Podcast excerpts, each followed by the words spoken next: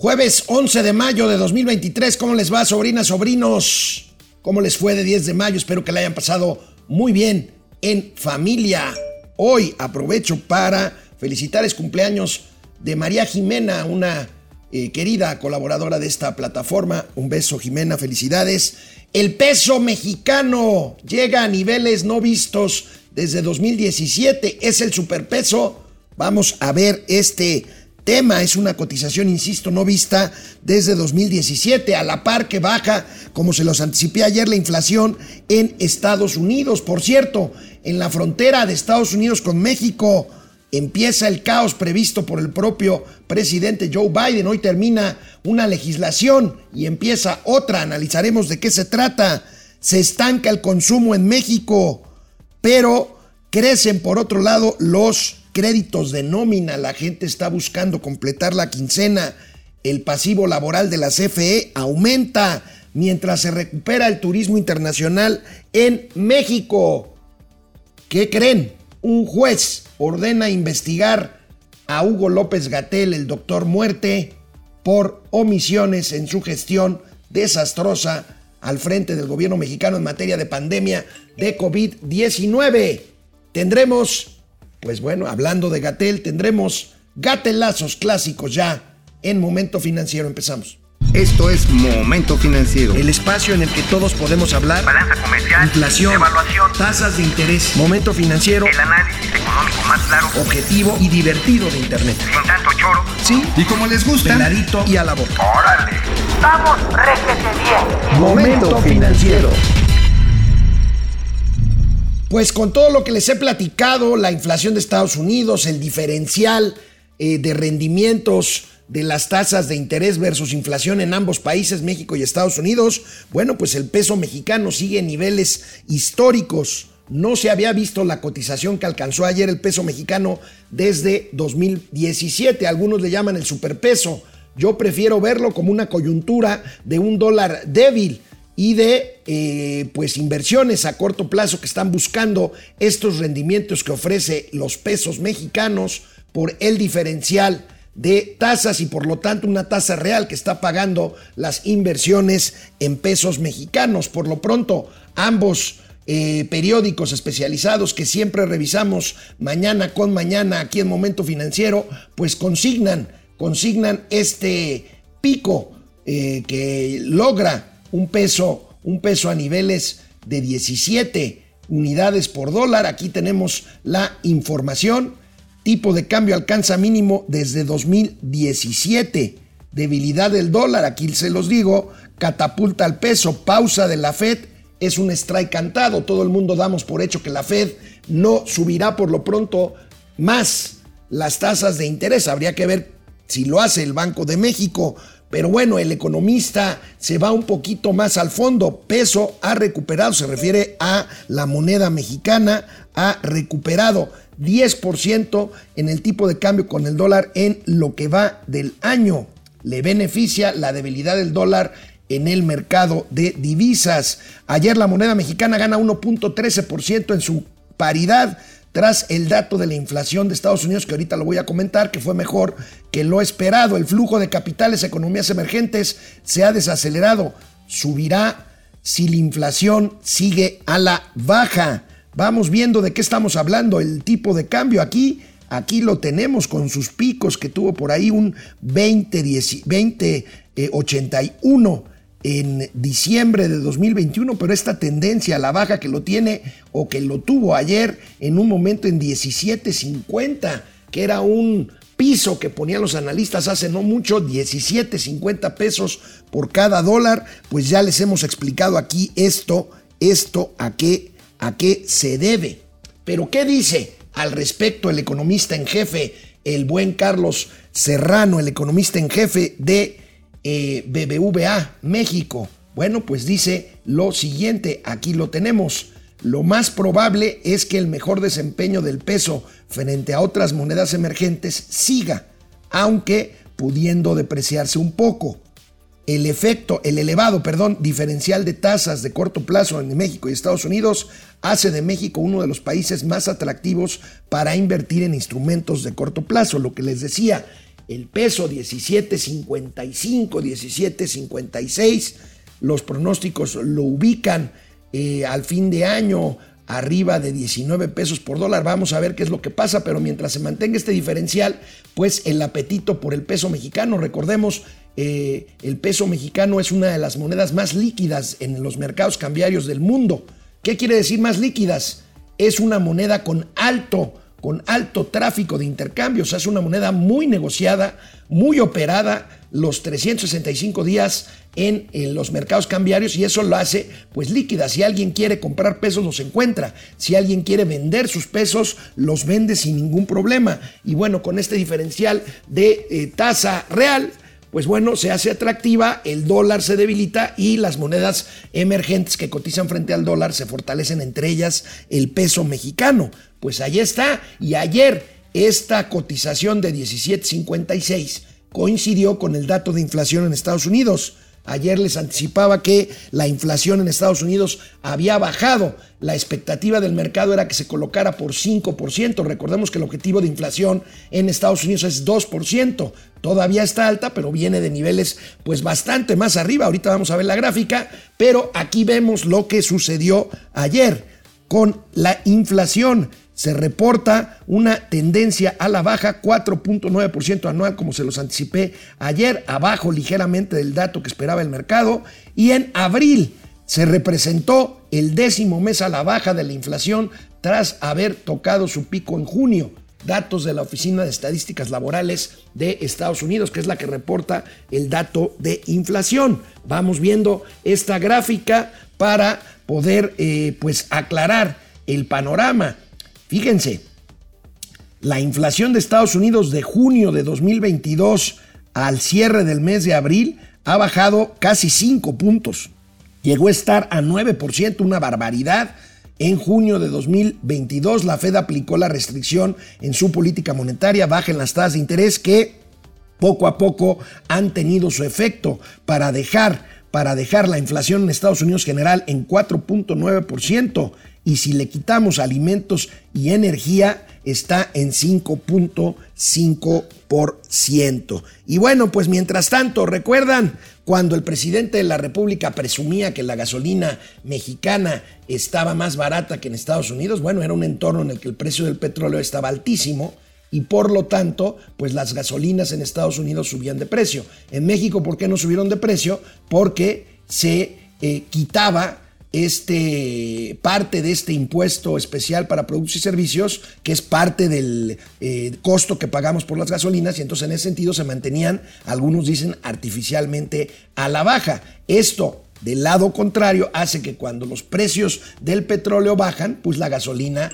baja de precio. No así en México, ¿por qué? Porque este IEPS no se deja de aplicar. ¿Por qué? Porque representaría pues un hueco importante para las finanzas públicas y ya hemos visto que si ahorita algo necesita el gobierno mexicano son recursos tributarios, incluyendo el IEPS. Por lo tanto, pues vemos este fenómeno de que ahorita en México, y aquí tenemos eh, la información del economista, la gasolina es más eh, cara, 2,5% que hace un año, mientras que en Estados Unidos bajó 12.34%. La diferencia, insisto, es este IEPS un invento neoliberal de los gobiernos que aborrece la 4T, pero que mantienen como una fuente de ingresos y que usan como amortiguador en el caso de que los precios del petróleo suban. Ahí está un poco, no, ahí está claramente el efecto un poco engañoso del tema de los precios de la gasolina en México. Ahí está. Recordemos aquellas declaraciones en donde el presidente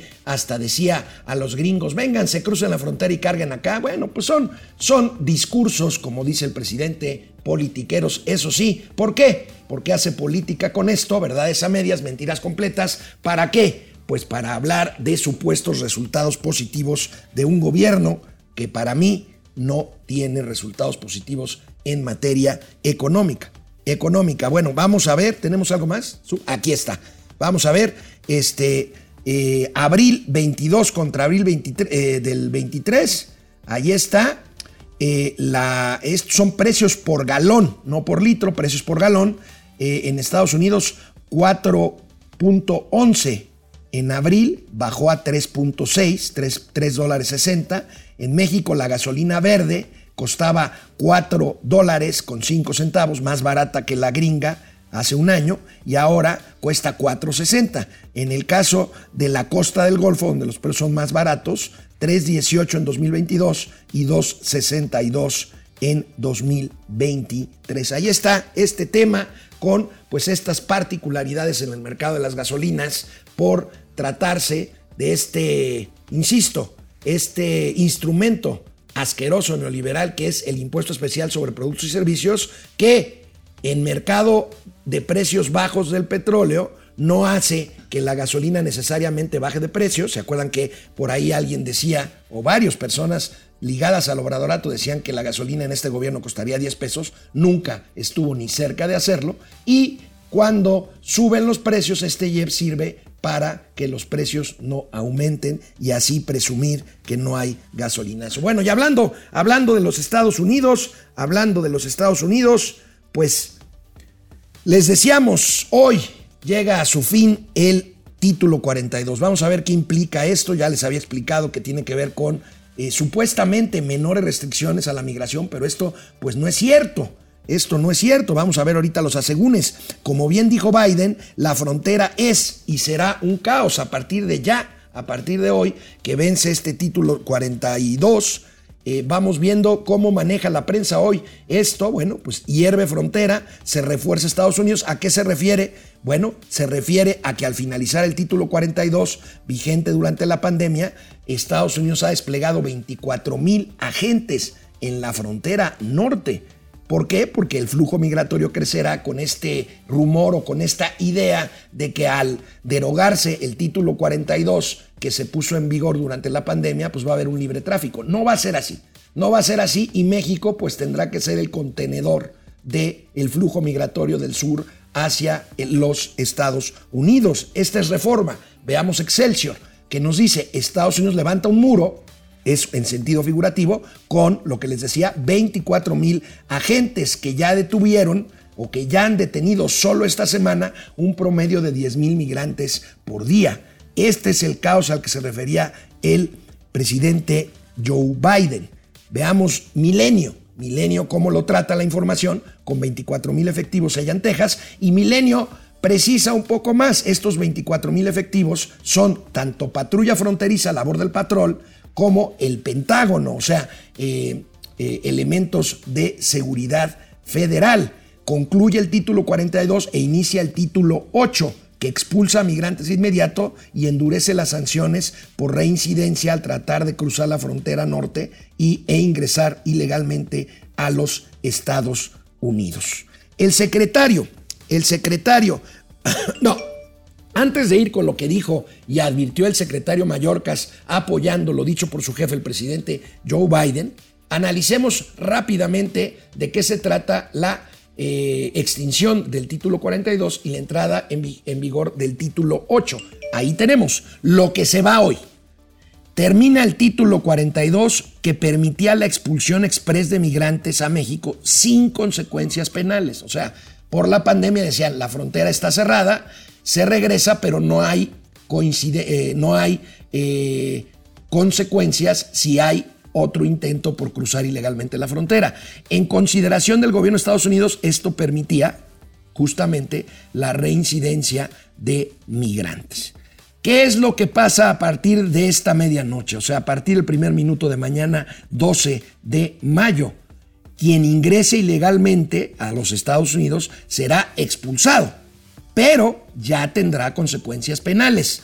Tendrán una prohibición de ingreso a Estados Unidos por cinco años quienes traten de ingresar ilegalmente y se amplía el programa que permite tramitar en línea citas para tratar de ingresar a Estados Unidos, lo cual pues es una monserga, es tanto la demanda de flujo que bueno, esto es lleva meses cuando no años y quien no califique en esta cita será deportado. Es previsible que una gran cantidad de migrantes, no nada más de México, sino de Venezuela, Nicaragua, Haití, Cuba, sean devueltos a territorio mexicano, que ahí es donde va a estar el problema, porque ante, digamos, el término del, vigor del título 42, pues hay quien piensa que entonces van a poder cruzar libremente la frontera sin consecuencias y no es así. tanto que el secretario de Seguridad de Estados Unidos, Alejandro Mayorkas, sale al paso y advierte, advierte justamente esto, después de que al día anterior el presidente Joe Biden había dicho, la frontera será un caos. Vamos viendo las declaraciones de Alejandro Mayorkas. Gracias a Foro TV por este pequeño corte que estamos utilizando para ilustrar esta información. Unlike under Title 42, an individual who is removed under Title 8 is subject to at least a five-year bar on re-entry into the United States and can face criminal prosecution if Pues ahí está, ahí está, vamos a estar al pendiente, hay mucha fuerza eh, de periodistas, hay mucha fuerza informativa desplegada en la frontera, sobre todo en lo que es El Paso, Texas, la frontera eh, con, Ciudad Juárez, Ciudad Juárez El Paso, pero pues seguramente eh, pues habrá pues también un gran flujo de personas que traten de cruzar, como lo hacen siempre, por la frontera más transitada de personas del mundo, que es la de Tijuana con San Isidro, en, eh, en el poniente del país y de Estados Unidos justamente, o la frontera con mayor tráfico en el mundo de tráileres y contenedores con mercancías, que es la frontera entre los dos Laredos, Nuevo Laredo del lado mexicano y Laredo del lado de Texas allá en Estados Unidos. Mientras tanto, bueno, pues ahí están declaraciones del gobernador eh, Greg Abbott de Texas y de también el gobernador de Florida, que aspira a suceder a Biden en la Casa Blanca, endureciendo ambos republicanos su discurso antiinmigrante, como lo hace también Donald Trump. ¿Esto a qué obliga? Bueno, pues el presidente de la República, Andrés Manuel López Obrador, hoy en la mañana dijo que su llamada ayer con el presidente Biden estuvo bien, por supuesto hablando de inmigración. Yo no tengo duda de que así como ya sucedió en ocasiones anteriores, pues México tuvo que ceder y negociar el aceptar eh, ser una barrera para el flujo migratorio Sudamérica y Centroamérica hacia el norte, hacia el norte del país. Dejemos este tema, dejemos Estados Unidos y pues vamos con consumo consumo en México. Ayer la Asociación Nacional de Tiendas de Autoservicio y Departamentales, la ANTAD, reportó ventas de tiendas al mes de abril y el consumo, como vamos a verlo, se estancó en abril. El consumo se estanca, por consecuencia de la inflación, es un alza del 6.2% en ventas. Pero si le descuentas la inflación prevaleciente, pues entonces queda materialmente flat, queda estancada. Esto es lo que se le llama, cuando ustedes oigan en términos reales, es cualquier indicador al que se le descuenta el efecto de inflación, pues se convierte en un indicador en términos reales. Y en materia de ventas, vemos la gráfica clarísima, clarísima de eh, elaborada en la redacción del financiero. Bueno, ahí tenemos crecimiento en ventas en tiendas iguales a abril de cada año. Fíjense, en abril del 2021, después de la pandemia, aquí el efecto rebote después de la pandemia, pues creció 46% en términos nominales, o sea, en términos sin contar inflación, en términos reales 38.4%, pero de ahí ha venido a la baja el consumo. Ha venido a la baja 6.2% al cierre de abril de 2023, le descuentas la inflación y pues queda materialmente en ceros. ¿Qué quiere decir esto? Que el consumo está estancándose en México. Vamos a ver los siguientes indicadores de consumo por parte de la ANTAD. También reporta consumo el INEGI y también reporta eventualmente Walmart, que es la cadena de autoservicio más grande. No está incluida en la ANTAD. Walmart se salió desde hace años de la ANTAD. Antes sí pertenecía a esta agrupación, no lo es más. Las cifras de la ANTAD no incluyen Walmart. Bueno, y en este entorno de inflación, sobrinos, sobrinas, los trabajadores formales buscan financiarse pues para completar la quincena. Eh, ya hemos visto cómo eh, pues muchas personas utilizan su tarjeta de crédito, que es un financiamiento muy caro, muy, muy, muy caro. De hecho, pues la recomendación que se hace siempre es ser totaleros con la, con la tarjeta de crédito. ¿Qué quiere decir? Pues uno se financia a 30, 40 días. Si uno calcula la fecha de corte de la tarjeta, pues al día siguiente de la fecha de corte, eh, consume uno con la tarjeta y entonces uno tiene 40 días antes de la siguiente fecha límite de pago para poder pagar la totalidad y así haberse financiado pues sin pagar un peso de tasa de interés. Por supuesto uno paga la cuota anual de la tarjeta y todo, pero bueno, es una forma barata de financiarse. Otra forma, ya no tan barata, es el crédito a la nómina. El crédito a la nómina que ofrecen los bancos cuando un banco tiene el contrato con una empresa o un empleador para pagar la nómina a través de ese banco, pues bueno, en lugar de repartir como eran en mis tiempos, no me lo van a creer seguramente muchos de ustedes, pero pues en mi época pasaba un carrito lleno de sobres con dinero en efectivo a cada lugar de la empresa y pues a ver, Alejandro Rodríguez, sí soy yo, bueno, aquí está, sacaban el sobre, desprendían del sobre o de la bolsita con dinero un recibo, yo lo firmaba, se quedaban con el taloncito firmado y yo me quedaba con el sobre con dinero. Hoy no es así. Hoy le dan a uno una tarjeta de débito y el banco, cobrando una comisión, dispersa, como dicen eh, técnicamente los expertos, dispersa el recurso y esto se convierte, o sea, la seguridad de que uno recibe un pago de X miles de pesos cada quincena se convierte en una garantía de pago. ¿Por qué? Porque es un flujo seguro. O sea, el banco sabe que ese dinero va a llegar cada día 15 o cada día 30. Entonces, eso se convierte en una garantía para que el banco pueda prestarle a ese empleado un dinero a cierta tasa de interés. Bueno, pues esto se ha convertido ya en una buena forma, en una forma bastante generalizada de financiarse. Los, los créditos por nómina han crecido, vamos a ver cuánto. Si ponemos la nota Davo, por favor, ahí está. Hogares mexicanos se endeudan con los créditos de nómina. Hay una advertencia porque es la mayor alza desde 2016 de este tipo de financiamiento. Los préstamos ligados al salario crecieron 10% en marzo, según datos del Banco de México. Y aquí hay un analista de intercambio, el señor Carlos Gómez, que dice eh, o manifiesta la preocupación porque eh, ha crecido más, eh, digamos, de lo...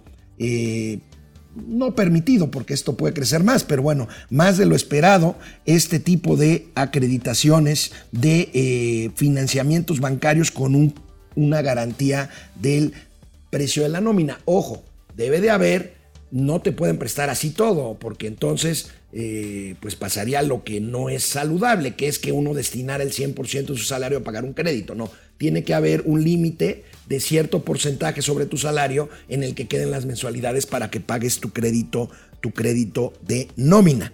Pero vamos a ver datos de lo que estamos hablando. Estamos hablando de que eh, el 20%, de 20 a 30% es, es, la tasa de interés de un crédito que la tasa debería ser más barata porque, insisto, está garantizada con el propio flujo de los pagos salariales. 328.189 millones de pesos es la derrama que genera el financiamiento de nómina. Ha crecido a marzo 10.1% como veíamos y la cartera vencida, o sea, los créditos que se dejan de pagar a tiempo por estos financiamientos de nómina es 2.6% según la Comisión Nacional Bancaria de Valores. Es un poquito arriba del promedio de toda la cartera de crédito de la banca comercial, 2.3, 2.5%. Todavía no es para preocuparse, pero ahí hay un foquito amarillo, insisto, por un crédito que es bastante bien garantizado por el propio flujo salarial de los trabajadores y que muchas veces los bancos aunque no debieran hacerlo, muchas veces lo descuentan, pues casi automáticamente, o más bien automáticamente, este, de, eh, ahora sí que se cobran a lo chino. Hay mucha gente que se queja, con razón, porque esto no debería de suceder, muchas veces sucede, y bueno, pues ahí está, 2.6% y este crecimiento de créditos a la, a la nómina. Hay que estar atentos a esto, 20-30% de interés, se me hace caro, se me hace caro este, por supuesto, ya no digamos eh, pues las tasas de 40, 45, 50% que cobra financiarse con un plástico de tarjeta, de tarjeta de crédito. Y bueno, pasemos a la Comisión Federal de Electricidad.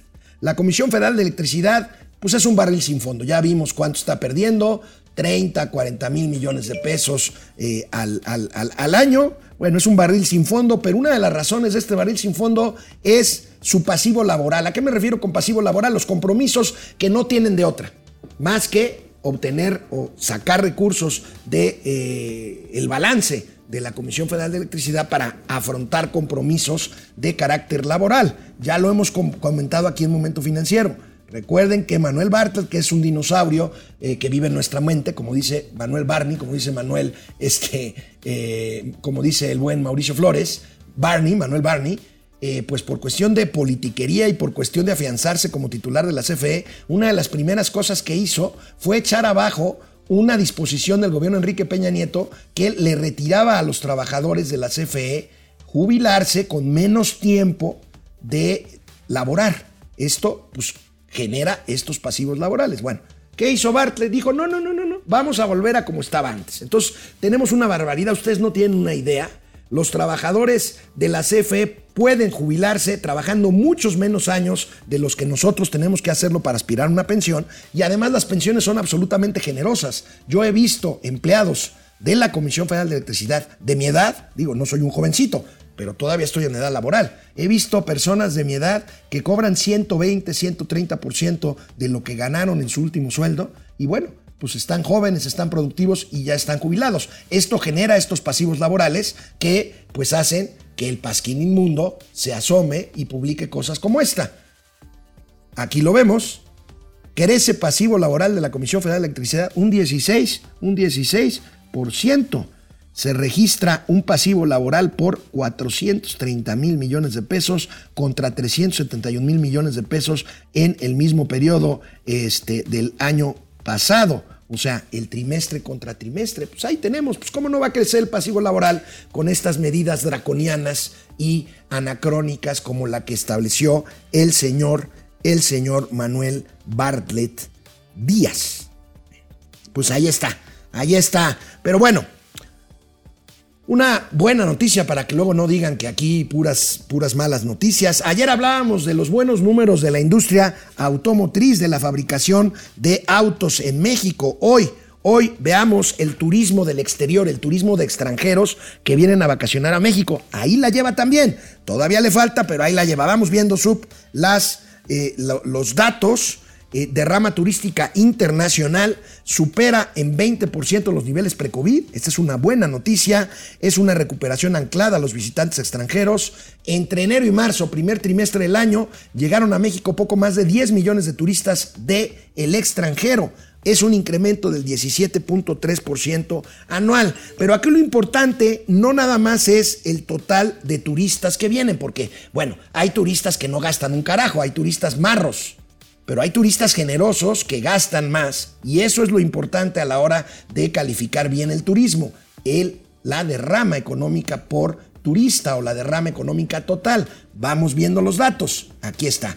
Bueno, primero lo que les decía, ¿no? 17.3% de crecimiento, ya estamos solo 9% por debajo de lo que registramos en 2019 antes de la pandemia. Ahí la llevamos. 10.06 millones de personas llegaron del extranjero a México en 2023, pero lo que les decía, la derrama. Vamos viendo la derrama y ahí tenemos al cierre del primer trimestre, los turistas en total del extranjero vinieron y gastaron 7.772 millones de dólares, ya más Fíjense, a pesar de que todavía en flujo de turistas estamos por debajo del 2019 ligeramente, pues ya estamos hablando, por supuesto, aquí hay que tomar en cuenta también la inflación, 7.700 millones de dólares. Es una buena, es una buena noticia, pero veamos el promedio por turista. El gasto medio de turistas internacionales es de 773 dólares. 3.8% por arriba de las cifras de 2022. Esto es importante, ahí va el turismo, ahí va esto, insisto. El, asunto es el consumo.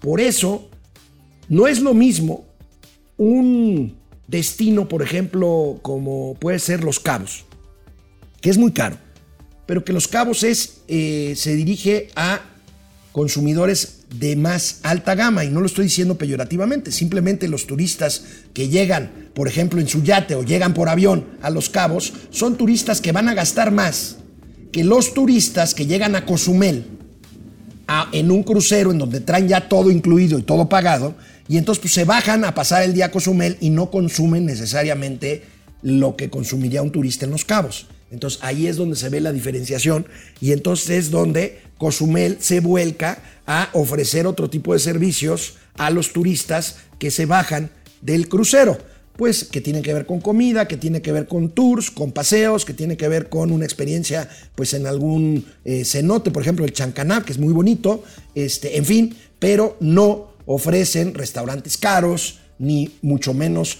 pues habitaciones de lujo con todo incluido, este, porque pues es- ellos se regresan a su barco y pues ahí tienen ya pues bebida, comida, entretenimiento, todo, todo previamente, previamente pagado. Bueno, pues hoy muchísima información, vamos eh, a la mitad, vamos eh, viendo eh, si se conecta el señor Mauricio Flores para ver qué pasó con su columna y de regreso también el tema de Hugo López Gatel.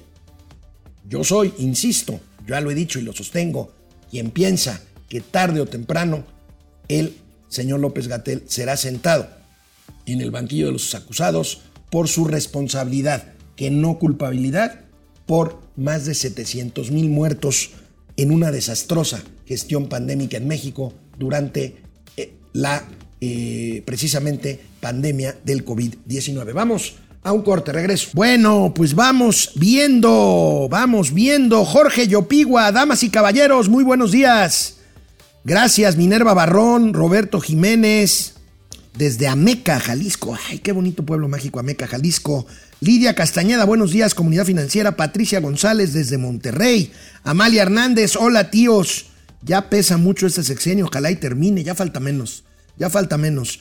Pepe Almazán, López Obrador rechaza una entrevista con Carlos Loret de Mola, pues ustedes creen. Sacatito para el conejo. Prefiere saludar a la mamá del Chapo Guzmán, condecorar al dictador Díaz Canel y defender a Maduro y a Daniel Ortega frente a los gringos. Betty Villalón, saludos a mis amigos Alex y Mau, saludos Betty. Juan Román, Tuco y Tico desde Ciudad de México, gracias Juan Román. María Jimena Gómez, gracias por el saludo, Alex. Ah, María Jimena, feliz cumpleaños.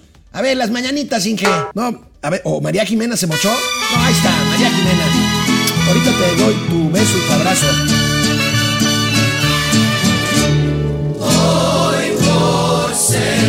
Día de tu santo, te venimos a cantar. Vientos. Juan Román, gracias. La prioridad son los diputados y senadores federales. No perdamos el enfoque, es cierto, ¿eh? Es cierto, es cierto. Se refiere a la, a la elección de 2024. mm, hay, que, hay que apostarle a una Cámara que no tenga mayoría calificada, ya no digamos para Morena, para nadie. Que, sea una Cámara en donde se tenga que hacer política para sacar acuerdos. Eh, Juan Román, en Coahuila si hay elección de 25 diputados estatales, debemos promover que los gane la oposición. Azucena Carballo, presente, buenos días a todos en el estudio, a los que no están tan bien. Pierde el Rosario, saludos al ratón vaquero y al Cricri. Se mamaron con el, con, el bailable, abrazos desde Tampa. Pues para las mamás, todo. Ahí sí, ahí sí, no hay límites para que las mamás estén contentas.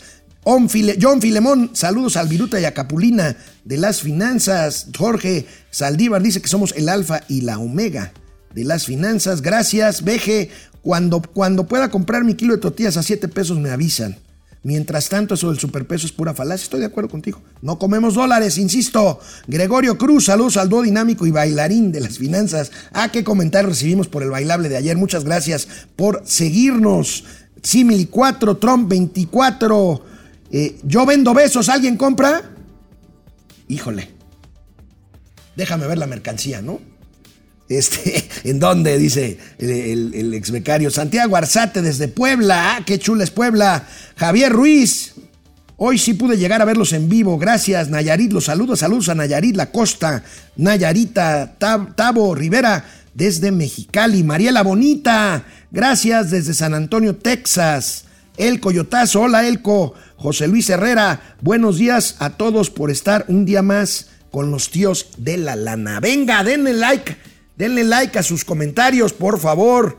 Así nos ayudan mucho. Vamos de regreso con la información. Hoy el periódico La Razón es un mucho mejor impreso que otros días. ¿Por qué? Porque no publicó la columna de Mauricio Flores Arellano. Hoy me lo eché, incluso vieron que puse una nota de La Razón. Pues ese es, ese es precisamente el motivo. Hoy es un mejor periódico, pero le quiero preguntar a Mauricio Flores. Mauricio, buenos días. ¿Qué pasó con tu columna de hoy en La Razón? Bueno, ahorita, ahorita vemos a Mauricio Flores Arellano y qué pasó con su calumnia de La Razón el día de hoy. Bueno, aquí lo he dicho una y otra vez. Hugo López Gatel, y no tengo nada personal contra él, tengo pues lo que tienen muchos miles de mexicanos, porque él fue el responsable de que en este país murieran más de 750 mil mexicanos en el año o en los años de la pandemia. ¿Por qué? Recuerdan ustedes que él prometió, bueno, no prometió, pero dijo que en un escenario catastrófico la pandemia se llevaría a la muerte a 60 mil mexicanos en un escenario catastrófico. Bueno, fueron 750 mil los mexicanos que murieron en esa terrible pandemia.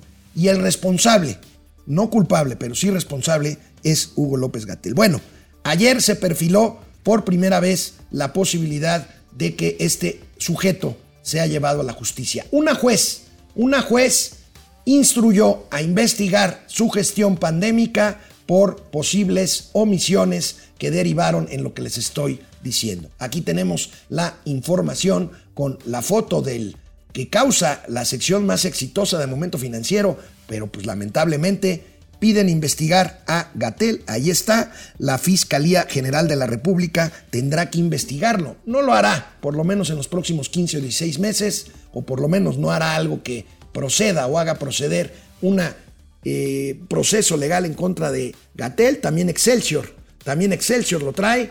Y bueno, ya está Mauricio Flores Arellano. Mauricio, ¿cómo ves lo de... Oh, que la canción se volvió a desconectar. Está crudo. Bueno, tenemos la de Excelsior también. Aquí está mi querido Sub.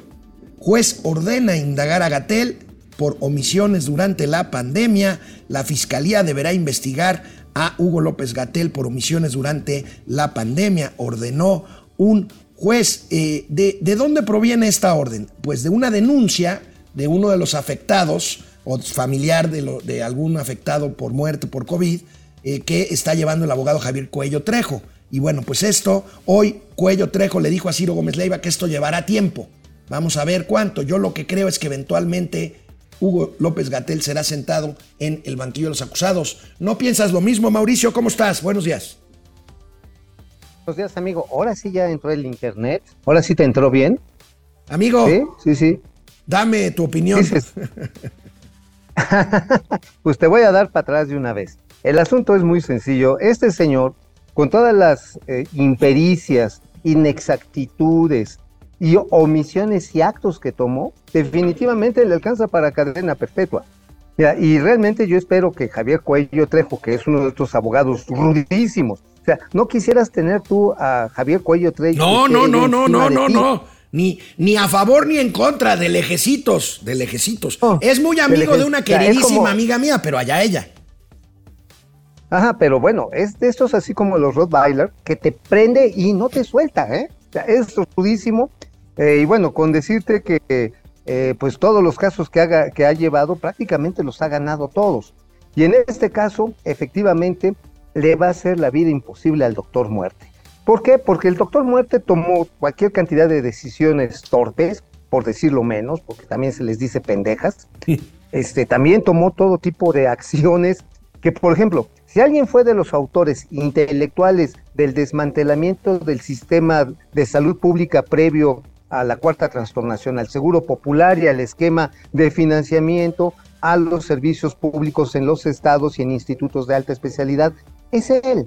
Si alguien agarró y dijo, vamos a crear el INSABI, y que después, quién sabe, se hizo bolas espantoso, y ya hice la cuenta, son más de 100 mil millones de pesos en medicamentos, material de curación y equipamiento que no se ejercieron. 100 mil millones de pesos entre la pandemia, entre las crisis sanitarias paralelas a la propia pandemia. Recordarás que se suspendió la compra de vacunas para infantes. Recordarás que se dejaron de comprar no solamente los oncológicos, los medicamentos para tratamiento psiquiátrico, si alguien es responsable en términos administrativos y de política de salud, de esto es el señor Hugo López Gatel. Así que, como lo escribí en Twitter, hermano, de todo, con todo corazón, yo lo que deseo es que tenga un proceso judicial de la chingada, que lo sufra y que después lo determinen culpable y que vaya donde tenga que ir. Porque sí, lo que hizo pues son crímenes de lesa humanidad. Yo estoy completamente de acuerdo contigo a pesar de que siempre le estaré eternamente agradecido porque sus tonterías para justificar lo injustificable dio lugar a la exitosa y mundialmente famosa sección de gatelazos en momento financiero. Sí. Pero mira, este, el gatelazo no tiene la culpa del gatel, vamos a decirlo. Ay, qué el gatelazo es Oye, amigo, el gatelazo es una condición humana. histórica la edición de hoy de La Razón porque no trae tu columna. ¿Qué pasó? Pues mira, les dio frío. A ver, les dio a ver, a frío, ver. les temblaron las patitas. A ver, ¿por qué? Eh, Pues, ¿qué eh, traías mira, o qué? Mira, una más traía que, mira, lo voy a publicar en el eje central. ¿Mañana? Mañana, no me voy a autoespoilear. Sí, sí, claro, claro. No, pues, No, ahí- bueno, pero, ahí sí hay- pero, hay como- pero, pero, pues adelántanos algo. La señora Delfina entró, su campaña entró en pánico, cabrón. ¿Por qué? ¿A poco, a poco La ya última se, vez que se le... a poco ya se dieron cuenta que puede perder? Oh, yeah. Oh, yeah, ya, ya se dieron cuenta.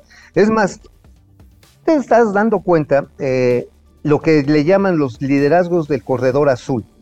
En esta parte, digamos, occidental del Estado de México, la que colinda eh, con este, la Benito, bueno, no la Benito. No, Juárez, la Miguel Hidalgo, Naucalpan, con la este, Naucalpan, alcaldía- la Miguel Hidalgo con la Miguel, Naucalpan, Tlalnepantla.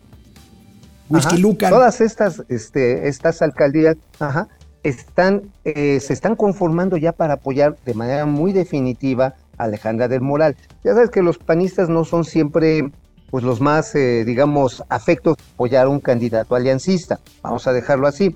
Máximo que Alejandra del Moral, pues, viene del PRI. Sin embargo, esta, esta fortaleza que está tomando Alejandra del Moral ya hizo sonar las primeras chicharras de alerta. La primera chicharra, y esa nada más fue así, pa- porque ella es pública y para que sientan la puntita. La dio el lunes el Ojitos Delgado, no el martes. Se juntó con todos los legisladores de su partido, los de Morena, a los federales y les dijo, vayan a apoyar las campañas a Coahuila y al Estado de México. Vamos a salir a cazar mapaches porque nos pueden hacer fraude electoral. Ah, chinga, pues quien anda repartiendo los apoyos del bienestar es el gobierno federal. Ujú, ujú. ¿Qué estás viendo, hermano? Que incluso le hizo un llamamiento a las cocholatas, a las tres más visibles. Bueno, eh, en el cuarto entra el imbañable, ¿no?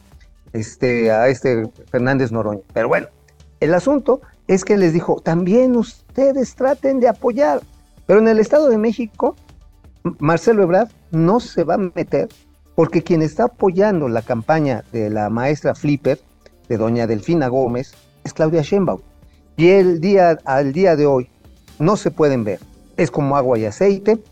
El señor, el señor, eh, el goldo, el goldo de oro, el señor Ebrard y Claudia Sheinbaum, la regente. No se pueden ver. Entonces, ¿qué apoyo? Ahora, el vampiro tabasqueño tendrá afectos por caray. alguno de los dos. Oye, O se amigo, está haciendo, o se ver. está haciendo un ladito. a ver, pero alcanza el voto de las clases medias del poniente del Estado de México, Naucalpan, Tlanepantla, Huixquilucan, para ganarle a muchos votos más orientados desde el PRD y ahora de Morena, del otro lado, del lado oriental, donde está Los Reyes La Paz, donde está Chalco, donde está Ecatepec, donde está Texcoco, donde está Nezahualcóyotl. Voy a spoilear tantito porque este es un análisis que están haciendo varios medios españoles, entre ellos El País, Media Digital, el ABC. Están haciendo la medición de los demográficos históricos de cómo participa el Estado de México en votaciones. Históricamente es una participación baja, entre el 30 y el 40%. Ajá. Y por eso también el PRI ganaba en su momento con márgenes muy grandes. Ajá. Pero bueno, la última vez que ganó con, el, con este, ¿cómo se llama? Alfredo Pelmazo, ¿no? Perdón, Alfredo este, del Mazo. Alfredo del Mazo. Alfredo del Mazo Maza. Masa, masa para los cuates. Pero a ver, la cuestión está en que Alfredo de Ma- del Mazo, masa más o menos, y de, pues casi casi se lo carga la mazacuata. Le ganó por cuatro puntos a la maestra Delfina Gómez. O sea, esos márgenes se han achicado, sin embargo, en esa última elección de gobernador, no votaron más del 33% del padrón. En un padrón con participación del 50%, ya ni siquiera estoy hablando de vete al 60, vete al 70, No, no, a una no, histórica del 80%, no, no, del 50% que implica sumar a las clases medias, pierde Delfín. Bueno, ya te leeremos. Bueno, ya lo comentarás mañana aquí en el estudio. Tu columna que, en el, que publique Eje Central pues les dio mañana. frío. Les dio frío. Mira, voy a publicar en La Razón, si no se me encabronaron demasiado, este, mañana una bonita historia del Insabi. Está Bueno, Viejo, para, para está, atizarle, para acercarle más, para acercarle más la leñita verde a, a, a Gatel por mentiroso. Haga. Oye, pero ¿sabes también quién se está acercando a la lumbre este, innecesariamente? Digo, todo lo hace por una candidatura, chica. ¿Quién no quisiera gobernar, ser gobernador de su terruño? ¿Quién, amigo? Pues soy Robledo. Pero ese es del otro lado, ese quiere gobernar Chiapas. Por eso, pero a ver, ¿quién se va a tragar el relajo que trae el Insabi? ¿Quién se va a comer este, lo bueno, que es un cadáver exquisito, y lo malo, que El IMSS. A ver, entonces, échatelo en seis meses, carnal. Acábate uno de este tamaño en seis meses.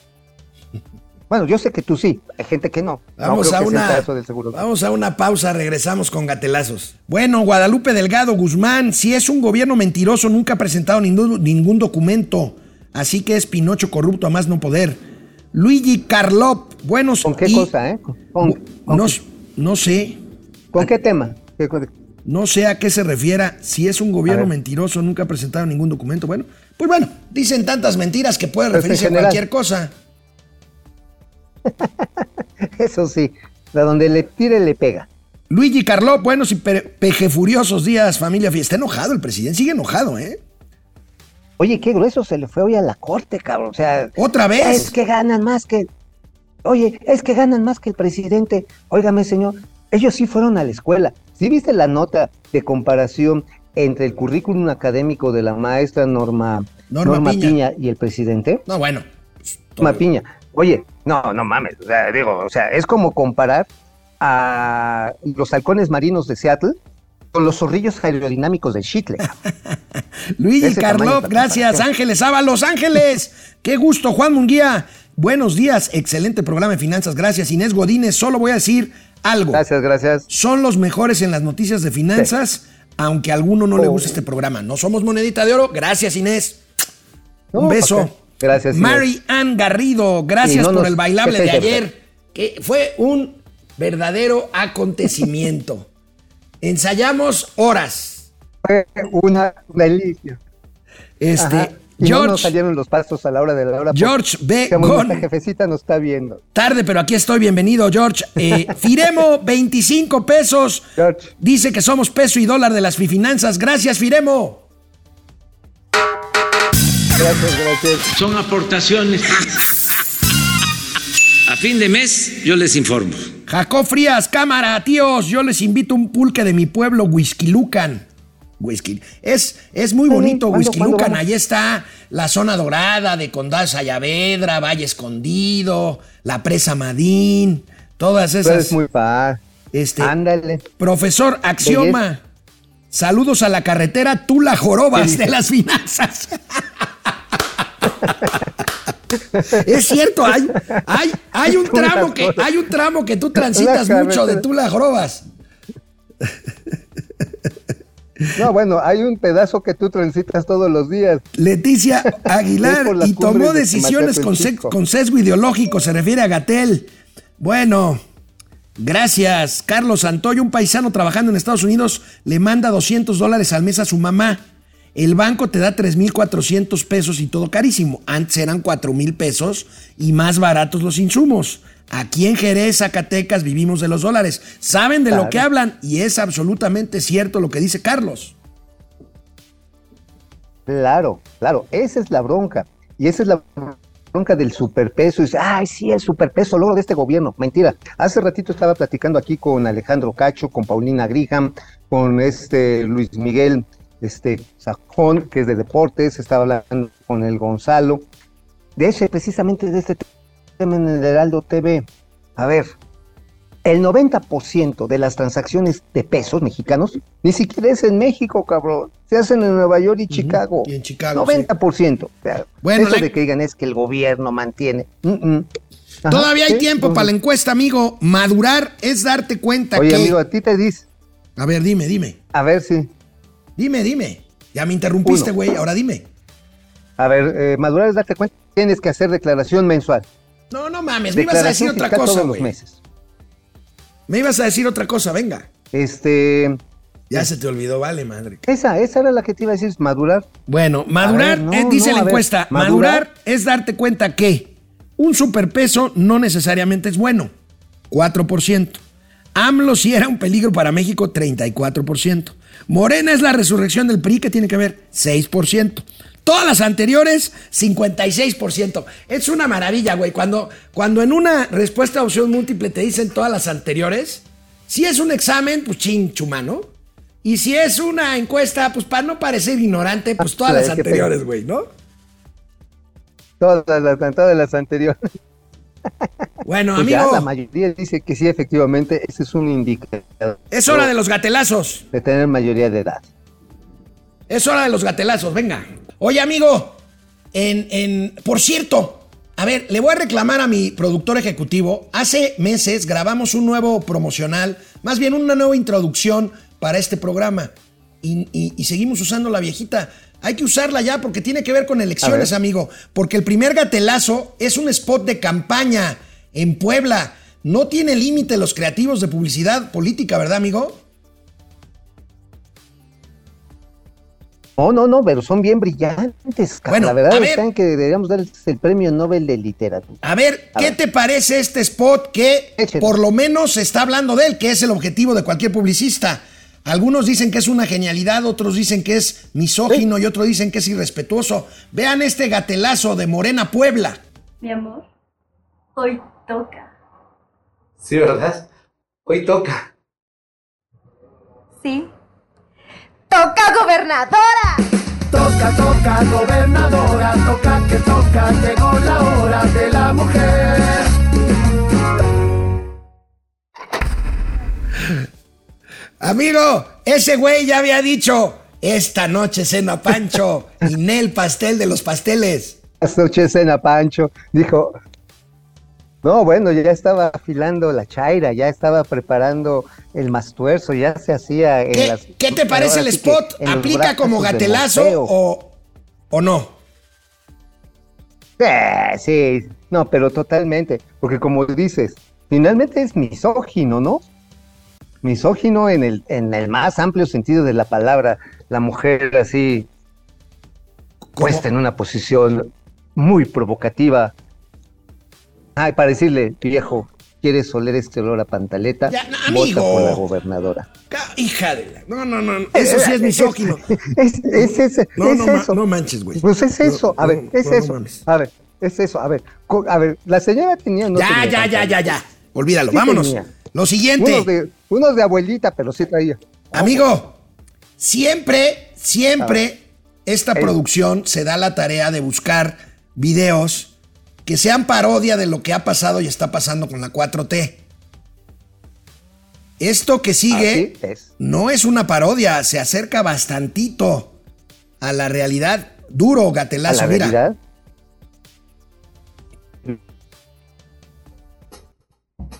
Andrés, ¿me compraste las medicinas que te pedí?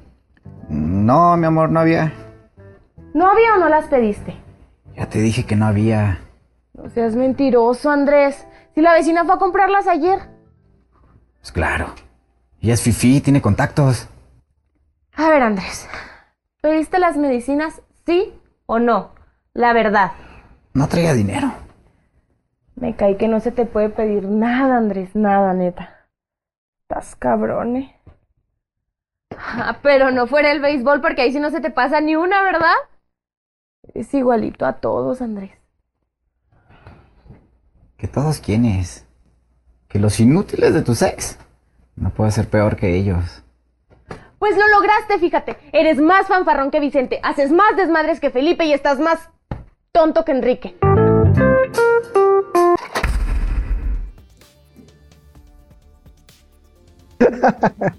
Sí está, Hermano, sí está cañón, ¿no? Ah, bueno, sí. Oye, güey, pues si no es el béisbol, todo me vale madre. Todo me vale madre. Oye, ¿quién hizo esa producción? Está buenérrima.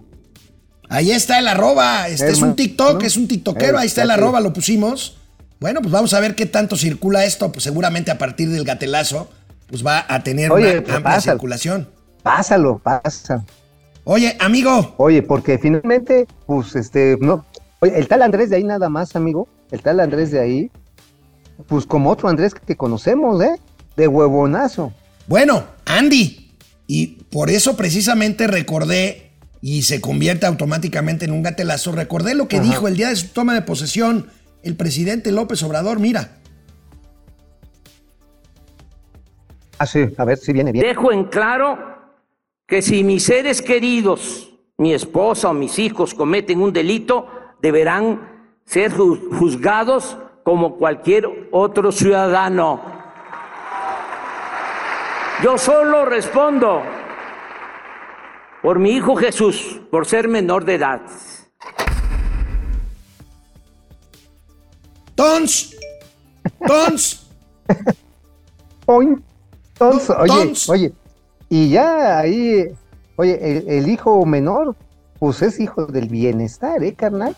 Acuérdate, ahorita eh, está viviendo allá en Londres con gastos, que bueno, es el equivalente, nada más de gastos, a lo que recibía Lorenzo Cá- Córdoba como director del INE, ¿eh? Ahí nomás se los dejo, ahora que se rasgan las vestiduras otra vez porque que ganan mucho, cabrón.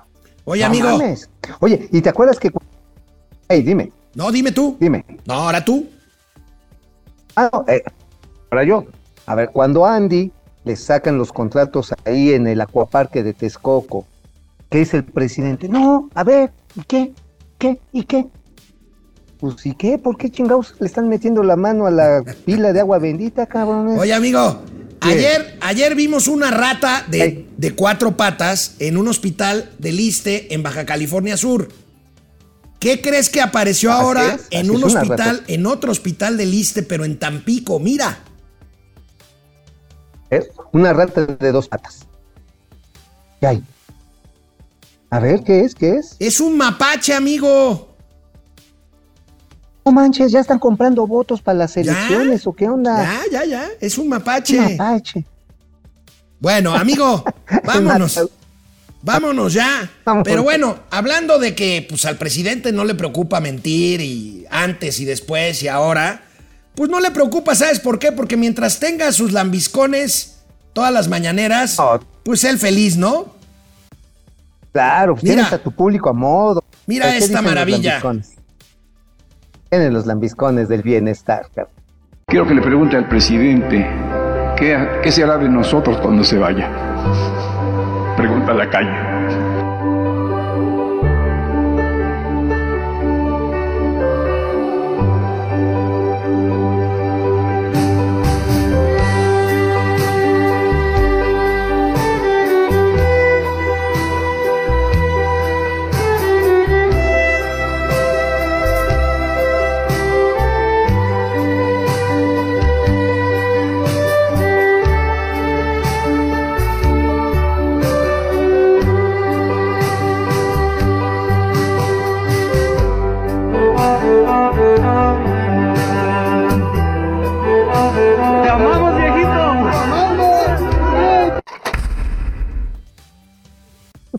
¿Qué será de nosotros cuando usted se vaya? Qué barbaridad. Qué barbaridad. Sí, la verdad. Oye, es que vivir fuera del presupuesto, ya lo decía Tlacuache Gorinzuruyeta, un pícaro de la política veracruzana, es vivir en el error. Y vivir sin croquetas debe ser peor que vivir sin una mínima dignidad. Está feo. Amigo, nos vemos Ay, mañana aquí en el estudio. Nos ponemos de acuerdo. ¿Qué te parece si venimos de Guayabera mañana?